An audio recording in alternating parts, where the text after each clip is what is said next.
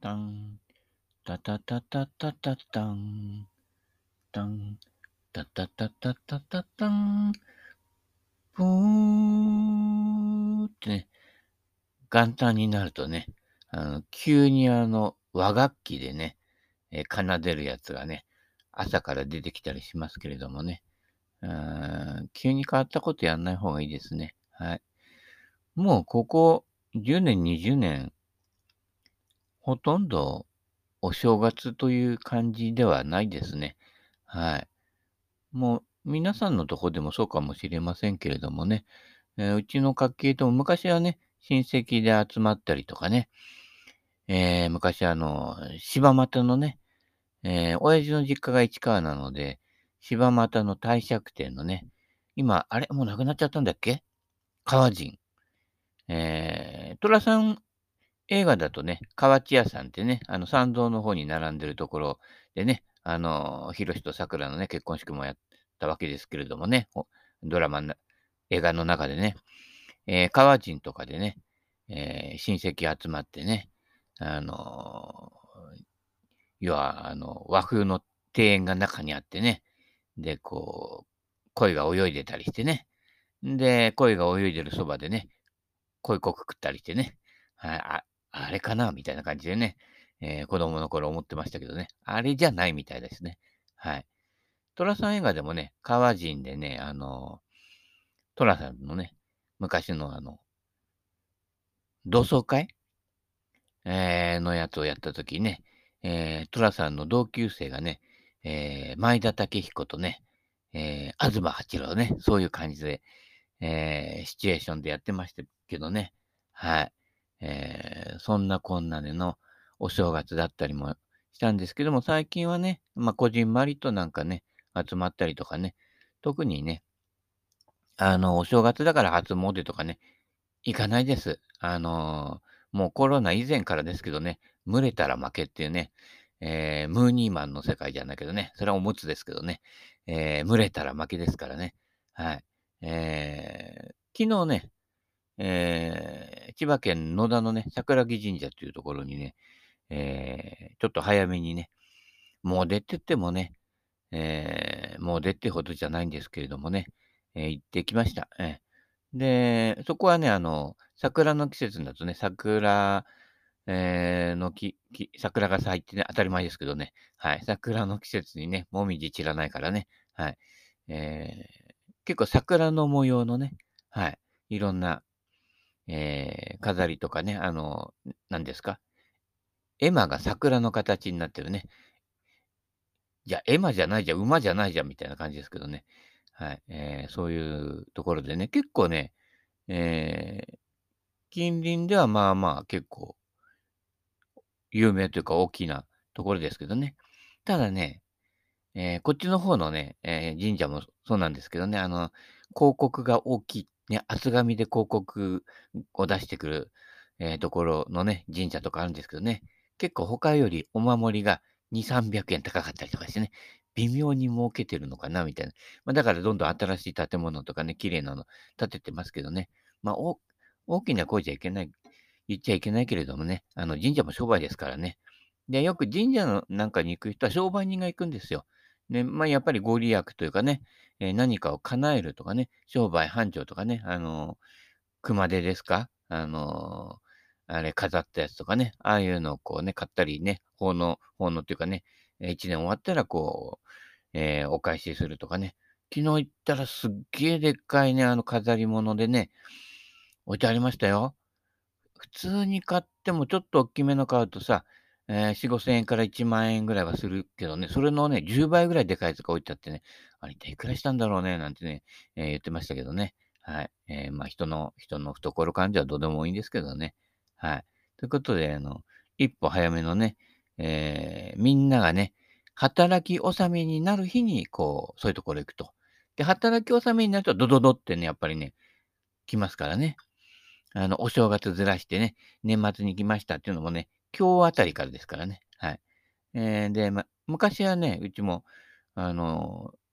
ローカルなね、お寺さんとか行ってね、ジュアな鐘とか打たせてもらったんですけどね、もう最近はそういうのありません。えーもう暗くなったら飲む。なので、もう運転しないんです。はい。で、寒いからね。はい。えー、無理はしないというね。はい。で、ゴルフのね、練習なんかもね、もちろん行かない。まあ普段から行ってないけどね。最近はもっぱら、パターマット。ニトリのパターマットでね。えー、あれで、えー、パターマットで、ウェッジの転がし。はい。もうこれほ、これがほとんどですね。で、ウェッジで転がしやってると、ちょっとした入り方で進んだり進まなかったりするんですよ。で、これで、ウェッジでこう、距離を合わせられるようになってくるっていうのが結構大事で、で、本番では結構ね、えー、8番、9番円で転がしたりしてね、その方がいいんですよ。本番大抵ね、あの、みんな打ち切らないで手前ショートが多いのでね、はい。この間もね、えー、ラーメン屋のおっちゃんと回った最終戦でね、えー、ランニングアプローチでね、チップインバーディーっていうのありましたけどもね、あのー、コースに出たら自分でこれぐらいかなと思ったより、一つロフトの立ったクラブでね、打ってください。しっかりね。はい。あの、よくね、30ヤード、15ヤードとか短くなってくると、インパクト緩める人がいるんですけど、インパクト緩めて加減するんじゃないと。15ヤードのショットでも、あの、300ヤードのフルショットするぐらいに、しっかり打つということですね。このしっかりインパクトっていうのが、ね、あの、海老原誠二さんも言ってましたけども、アビコ流ですから、あの、しっかりインパクトして、あの、弱い球を打つね。7番アイアンでしっかりバチンと打つんだけど、バンカーショットが出るというね。あれですよ。7番アイアンでウェッジみたいなね、スピンかけるアプローチとかね。あれはね、だからスピンかかるっていうことは、しっかり打ってないとスピンかかんないんですよ。ね。えー、昔ね、えー、スナック菓子でね、スピンっていうのありましたけどね、丸いね、えー、車輪みたいなですね。はい。えー、関係ないですけどね。はい。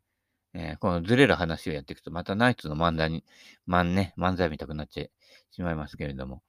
そういったこんなで、あの、神社行ってね、で、神社の帰りにね、近くにね、またいいことにリサイクルショップあるんですよ。でね、クラブとかの値段見るとね、バカじゃねえかっていうね、あの、こんな値段つけてね、売れないよって教えてあげたいなと思ったんですけどね。私にリリサイクルショップの値付け、ね、ゴルフ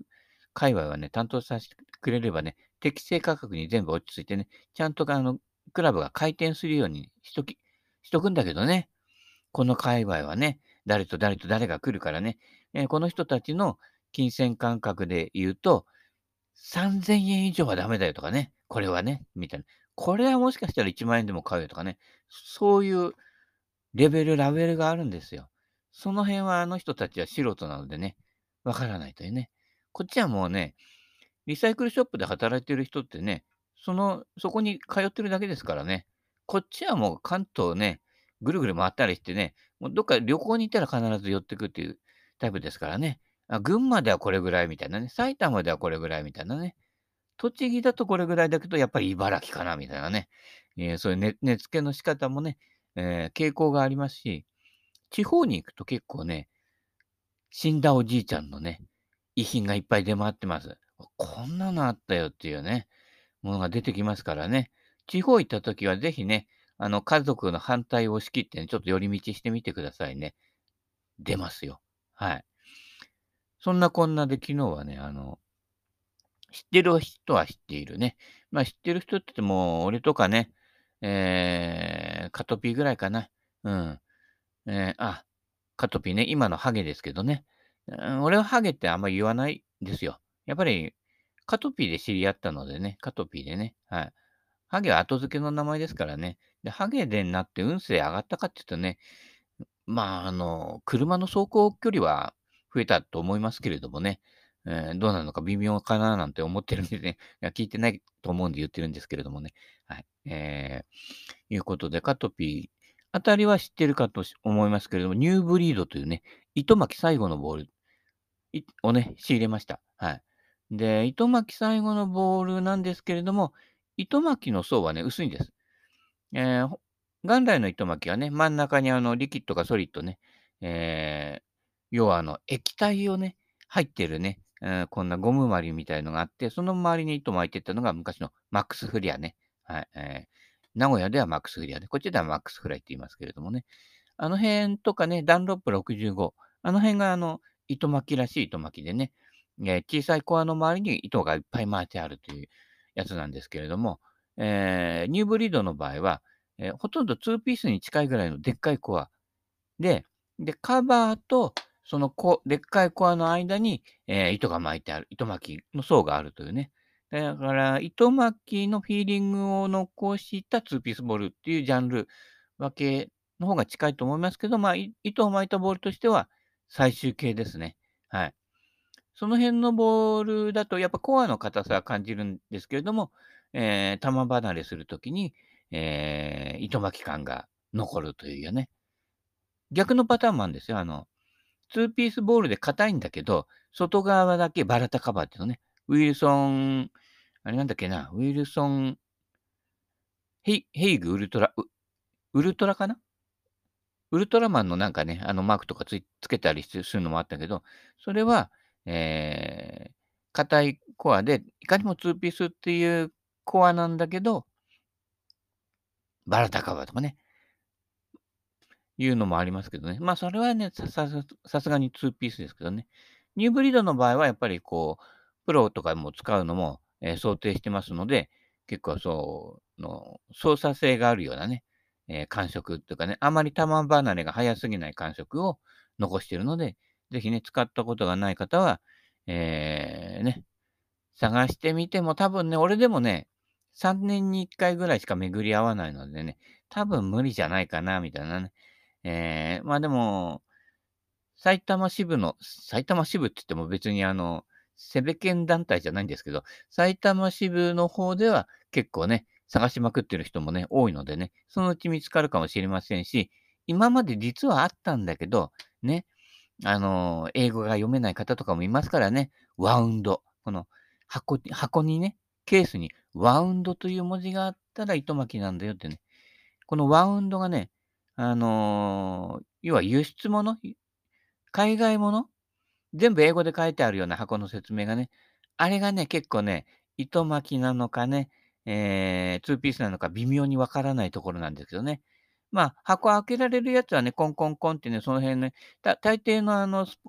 リサイクルショップのスポーツのところには、隣にね、あのー、ダンベルとかね、そういうのがあってね、あのー、鉄とかがあるんで、そこでコンコンコンって跳ね、ね、跳ねさせてみると、えー、音が柔らかいか硬いかで分かりますけれどもね。はい。えー、開けられないね、頑丈にあのセロテープでね、えー、がんじがらめにしてあるのもあって、それは、えー、その箱の方にワウンドという文字ね。はい。それがあるかどうかを確認していってくださいね。はい。えー、年取った人はね、必ずリサイクルショップ行くときは老眼鏡持っててくださいね。はい。えー、はずきループみたいな高い高いの買わなくてもいいですからね。はい。えー、ね、売り込みの仕方でね、えー、だいぶ変わりますけれどもね、まあ、ほとんど同等の製品をね、えー、300円でね、あのー、リサイクルショップで買っておりますけれどもね、はい。えー、まあ、それは置いといて、えー、私の言うことはね、結構ね、商売の邪魔をするようなね、えー、感じもしますけど、そうじゃなくてね、率直な印象っていうことですからね、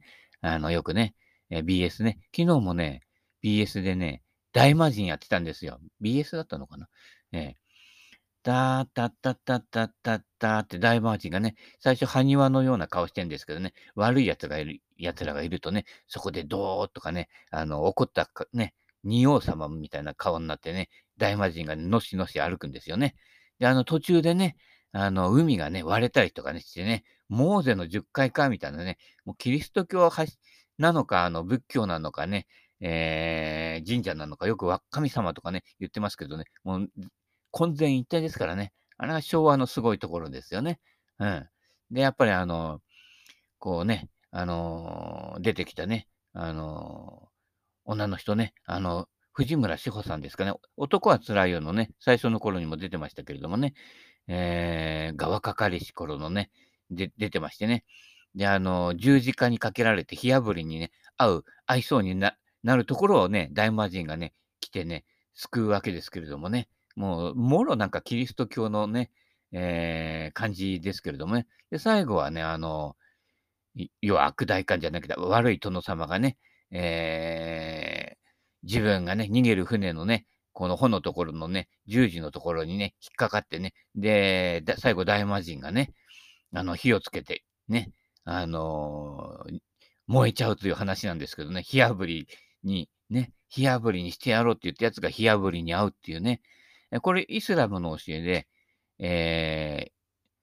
ー、なんだっけ？目には目を、歯には歯をね。つまり、やったこと、やろうとしたことに対しては同じだけ返していいよって。だからね、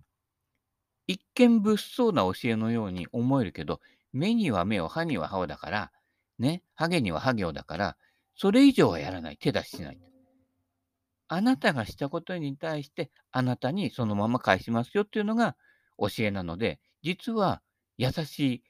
制御が効いた教えなんですよね。ところが最近ほら、イスラム原理主義とか言ってね、こう、目には目をじゃなくて、それ以上やっちゃうね、過剰防衛っていうんですか。あれやっちゃったらもう宗教を超えちゃってますから、いかんのですよ。大魔神もまた起こるわけですよね。はい。そこ超えないところが大事なところでね。昨日もね、農道ね、2箇所の農道走ったらね、向こうから走ってた車がね、こう、農道だからセンターラインないのね、はみ出してくるんだよね。危ないんですよ、ああいうのね。はみ出してくるからね、2回クラ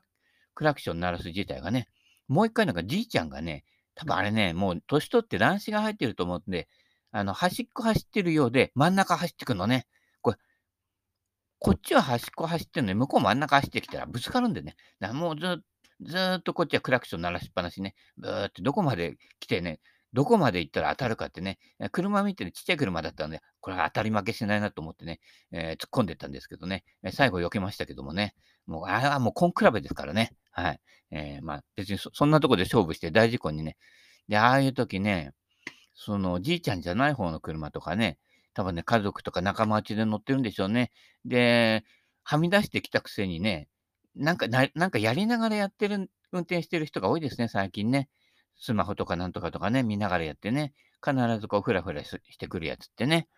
で、あれ、早めにね、もう、ガンガンクラクション鳴らしてやって気がつかせないと、もう見てると、ずっともう画面の方ね、スマホの画面の方ばっかり見てるから気がつかないんでね。で、最後、あーなんて驚いた感じでね、あははなんて笑いながらね、すれ違うやついるけどね、もうバックでね、バックで120キロで追いついて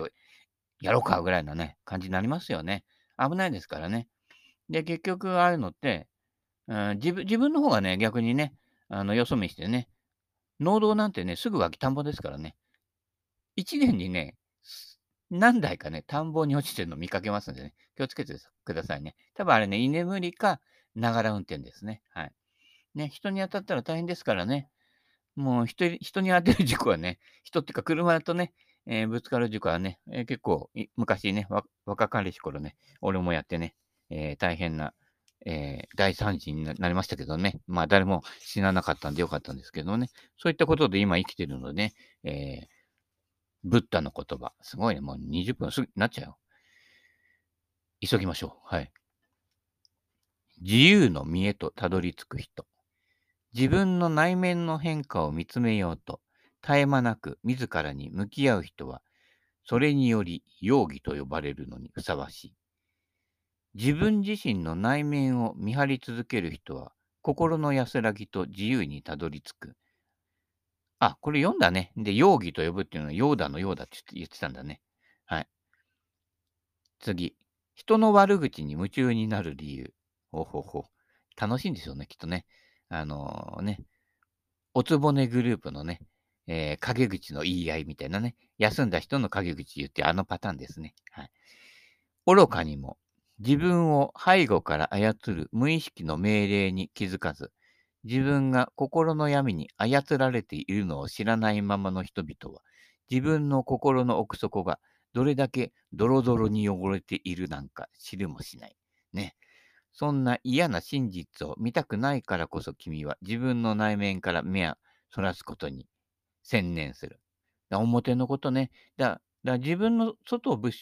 ばっかり物色してる人ね。えー、えー、ネットサーフィンしてる人とかね。で、あとね、2チャンネル、3チャンネル、4チャンネル、5チャンネルね。えー、ぐるぐる回ってるような人ね。はい。えー、から YouTube にね、あのー、なんかね、えー、嫌なコメントしてくるやつとかね。はい。内面から目をそらすために他人の悪口を言ったり、映画やゲームやドラマの世界に浸ったり、好きな音楽や思想に夢中になり依存する。ね。だから、楽しむためにそう、大魔神もそうだけど、楽しむために見てる分にはね、面白いんですけどね、今度だんだんそれがね、依存性になるとね、つまり、ぼーっとしてられない人になっちゃうわけですよ。映画とかいろんなゲームやりながらぼーっとするってね、あの、要はパチンコ依存症なんかもそうですよね。ああそこ行くと、あの、アルファーファが出てね、はい、入っても入んなくてもアルファーファが出てね、えー、糖水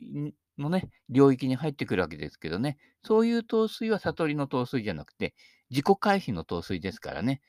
んで、いきなりね、なんかドドドって入り始めるとね、びっくりしてね、心筋梗塞でね、死んじゃうみたいなね、昔ね、7が3つ揃って死んじゃったおじいちゃんとかいましたけれどもね、えー、そんな目に遭わないようにね、慌てない、慌てない、一休み、一休みとかね、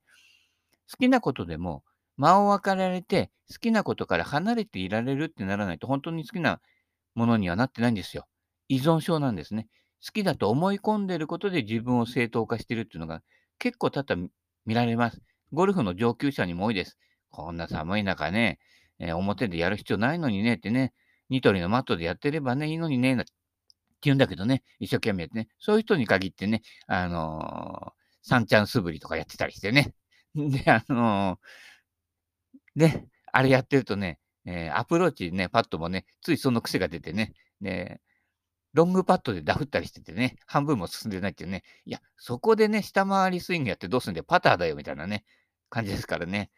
えー、パターでね、上げたとこから下に回したらね、地面打つに決まってんだけどね、笑っちゃいけないんだけどね、あの、ちょっとだけね、えー、笑いますよね。あの、薬ってね。はい。あの一応薬屋の息子ですからね。笑うときは薬と笑うね。はい。心の自由を求める人は、自らを支配する依存症や嫌悪感の正体を見極め、打ち破るべく、自分の内面を見張り、自分の心の奥底へと探検することにこそ専念するね。川口博探検隊ですよ。ね。後を継いだのが藤岡弘探検隊ですよ。でね、あの、アマゾンとか行っちゃってね、半魚人いねえなって、いねえよみたいなね。あの、徳川の埋蔵金みたいなものですね。あったら秘密にしとくよ、みたいなね。テレビでやるわけねえだろっていう話ですけどね。まあ、いいんですけどね。視聴率ですからね。はい。えー、そういうことでね、えー、好き好き好きも依存症。だからストーカーになる人って好き好き好きじゃなくて依存症で、えー、自己愛がね、えー、強い人なわけですね。自己愛強いだけでね、相手は愛さないとね。えー、だ相手も自分も、要はね、変わってみれば、相手になってみれば、相手が自分で自分が相手ですから、ね。早い話、あの、道元大師が言ってたんだけど、道元禅師か、えー、道元禅師北京ね。はい。えー、それはマジシャンですけどね。えー、要は、道元さんが言ってたのは、この世に他人はいないと。簡単に言えばね。えー、ななんとかって言ってた。えー、意味合い的にはそうです。つまり、ね、トンボだって、カラスだって、アメンボだって、みんな自分を生きてるんですよ。だからこの、ね、アメンボのとこ指差し伸べたりするとね、ひょいなんて避けたりしてね、あ、スイスイスイだけどね、あのひょいっていうよりかね、うん。あのー、うちのね、えー、ベランダのね、植木鉢にもね、バッタがずっとね、もうここ1ヶ月、2ヶ月ぐらいいるかな。寒くなってからね、もう釣りの住処にしてるみたいですけれどもね、えー、バーってね、あのー、日当たりがいいとね、あの葉っぱの上の方に出てきてね、で、パーって俺が覗きに行くとね、ちょっと、ん？みたいなね、あのー、ちょっとよ、避けるようなね、仕草をするんですけどね、バッタだって自分を生きてきて、あ、なんか来たな、みたいなね。ななんとなくいつも聞いてる声と同じだな、みたいな感じでね。いや飛んで逃げたりはしないんですけれどもね。そのうちあの、お手とかやるとね、バッタもお手するんじゃないかと思ってるんですけどね。まあ、そこまで行ったらね、ムツゴロウ超えかなと思ってるんですけどね。えー、ね、ライオンにね、よちよちよちなんてね、やったりしてね、ライオンにね、噛まれた人ね、あ、違う、あ、そこまでやってないか。えー、松下智子さんね、あの、ミネラルムニーチャってやってた人ね、はい、あの人目がでかいからね、ライオンからしてもね、睨まれたと思ったんでしょうかね。はい。自然界はね、目はね、口ほどに物を言うっていう、えー世界ですからね。あとはね、自然界はね、ほとんど匂いで成り立ってますからね。はい。えー、匂いね。えー匂いって自分で言えばね、意外と気がつかないんですよ。あのね、男女の相性なんかも、顔とかね、えー容姿とかね、そういうね、ことじゃありません。匂いです。あの、その人と相性がいいかどうかは、匂い嗅いでください。ね。この男の人と一緒になったらね、えーうまくいくかな、どうかなって言ったらね、えー首筋あたりの匂いを嗅いでみてね、これダメだなって匂いで決めてくださいね。あの、かっこいいとかかっこ悪いとかね、あの、綺麗だ、綺麗じゃないとかね、えーそういうことで決めない方がいいですよ。はい。匂いでね、決めてくださいね。あと、声のトーンね。声のトーンが、やっぱりね、どこから声が出てるか。この自分が声を発している声のゾーンと近いゾーン。これをあのね、えー音声のね、あの、ここの、よくね、パソコンなんかでやると、音声出すと、あの、この、おにゃおにゃおにゃって、あの、このね、えーななんかグラフみたいなこんな、あの、やつ出てくるじゃない？あれの波長がね、波形がね、合ってる人とね、一緒になると、うまくいきますよ。はい。ね。だから、あの、この人と会うかどうかね、え、決めかねてるときは、ちょっとこれ、これ、マイクにこう、あの、声入れてみて、あ、え、い、お、うみたいなね、昔のえ演劇部みたいな感じでやってね。で、そしてうちで波長調べてね。で、じ自分が同じ発音してね、あ、え、い、お、うなんてやるとね、波長が合ってるとね、はその波形が合ってるんですよ。もうここういうところがね、決め手ですからね。はい。えー、くれぐれもね。まあ大抵の方はね、失敗だと思ってね。はい。だいたい4分の1ぐらい離婚するしね。で、4分の3はね、あ旦那と一緒の墓墓に入りたくないと思ってますからね。あやっぱり若かりしき頃の間違いですからね。もう子供作っちゃってね、家ローンで買っちゃったらね、もうね、あの戻れませんからね。まあそこから離れてもいいんですけどね。ブッダなんかね、王様のね、ご子息だ、なのに、えー家庭を顧みず、トラさんみたいに出てっちゃったわけでわけですからね。まあ言ってみればトラさんもブッダも一緒ですよ。はい。そこでいろいろあってね、えー恋をしてね、振られてね、最後はスジャータに会ってね、えースジャータ、スジャータみたいなね、CM ありましたけれどもね、それで目覚めるというね、なんだよ、結局色気会みたいな感じですけれどもね、そんなもんですね。はい。えーそんなもんで、あの、年末ですけど、何の話してんだかよくわかりませんけれどもね、はい、えーもうすぐ来、ね、明日になるとね、ジュアの鐘がね、カルロス・ゴーンってなりますけどね、えーゴンさんは無事でしょうかね。あの、そろそろ大魔神がね、襲いにかかってるんじゃないかって心配してますけれどもね、くれぐれもスーツケースの中にね、入らないでくださいね。あの、鍵かけられたら内側から開けられませんからね。えーね、ああれぐらい年寄りになってくるとね、酸素の吸入量も少なくなってくるからね、えーどっか綺麗なね、ところでね、えー深呼吸してね、えー長く、長らくね、生きながらえてください。はい。ということで、何の話だかわからないうちに時間となりましたので、今日もこの辺で終わらせていただきたいと思います。それでは、アディオス。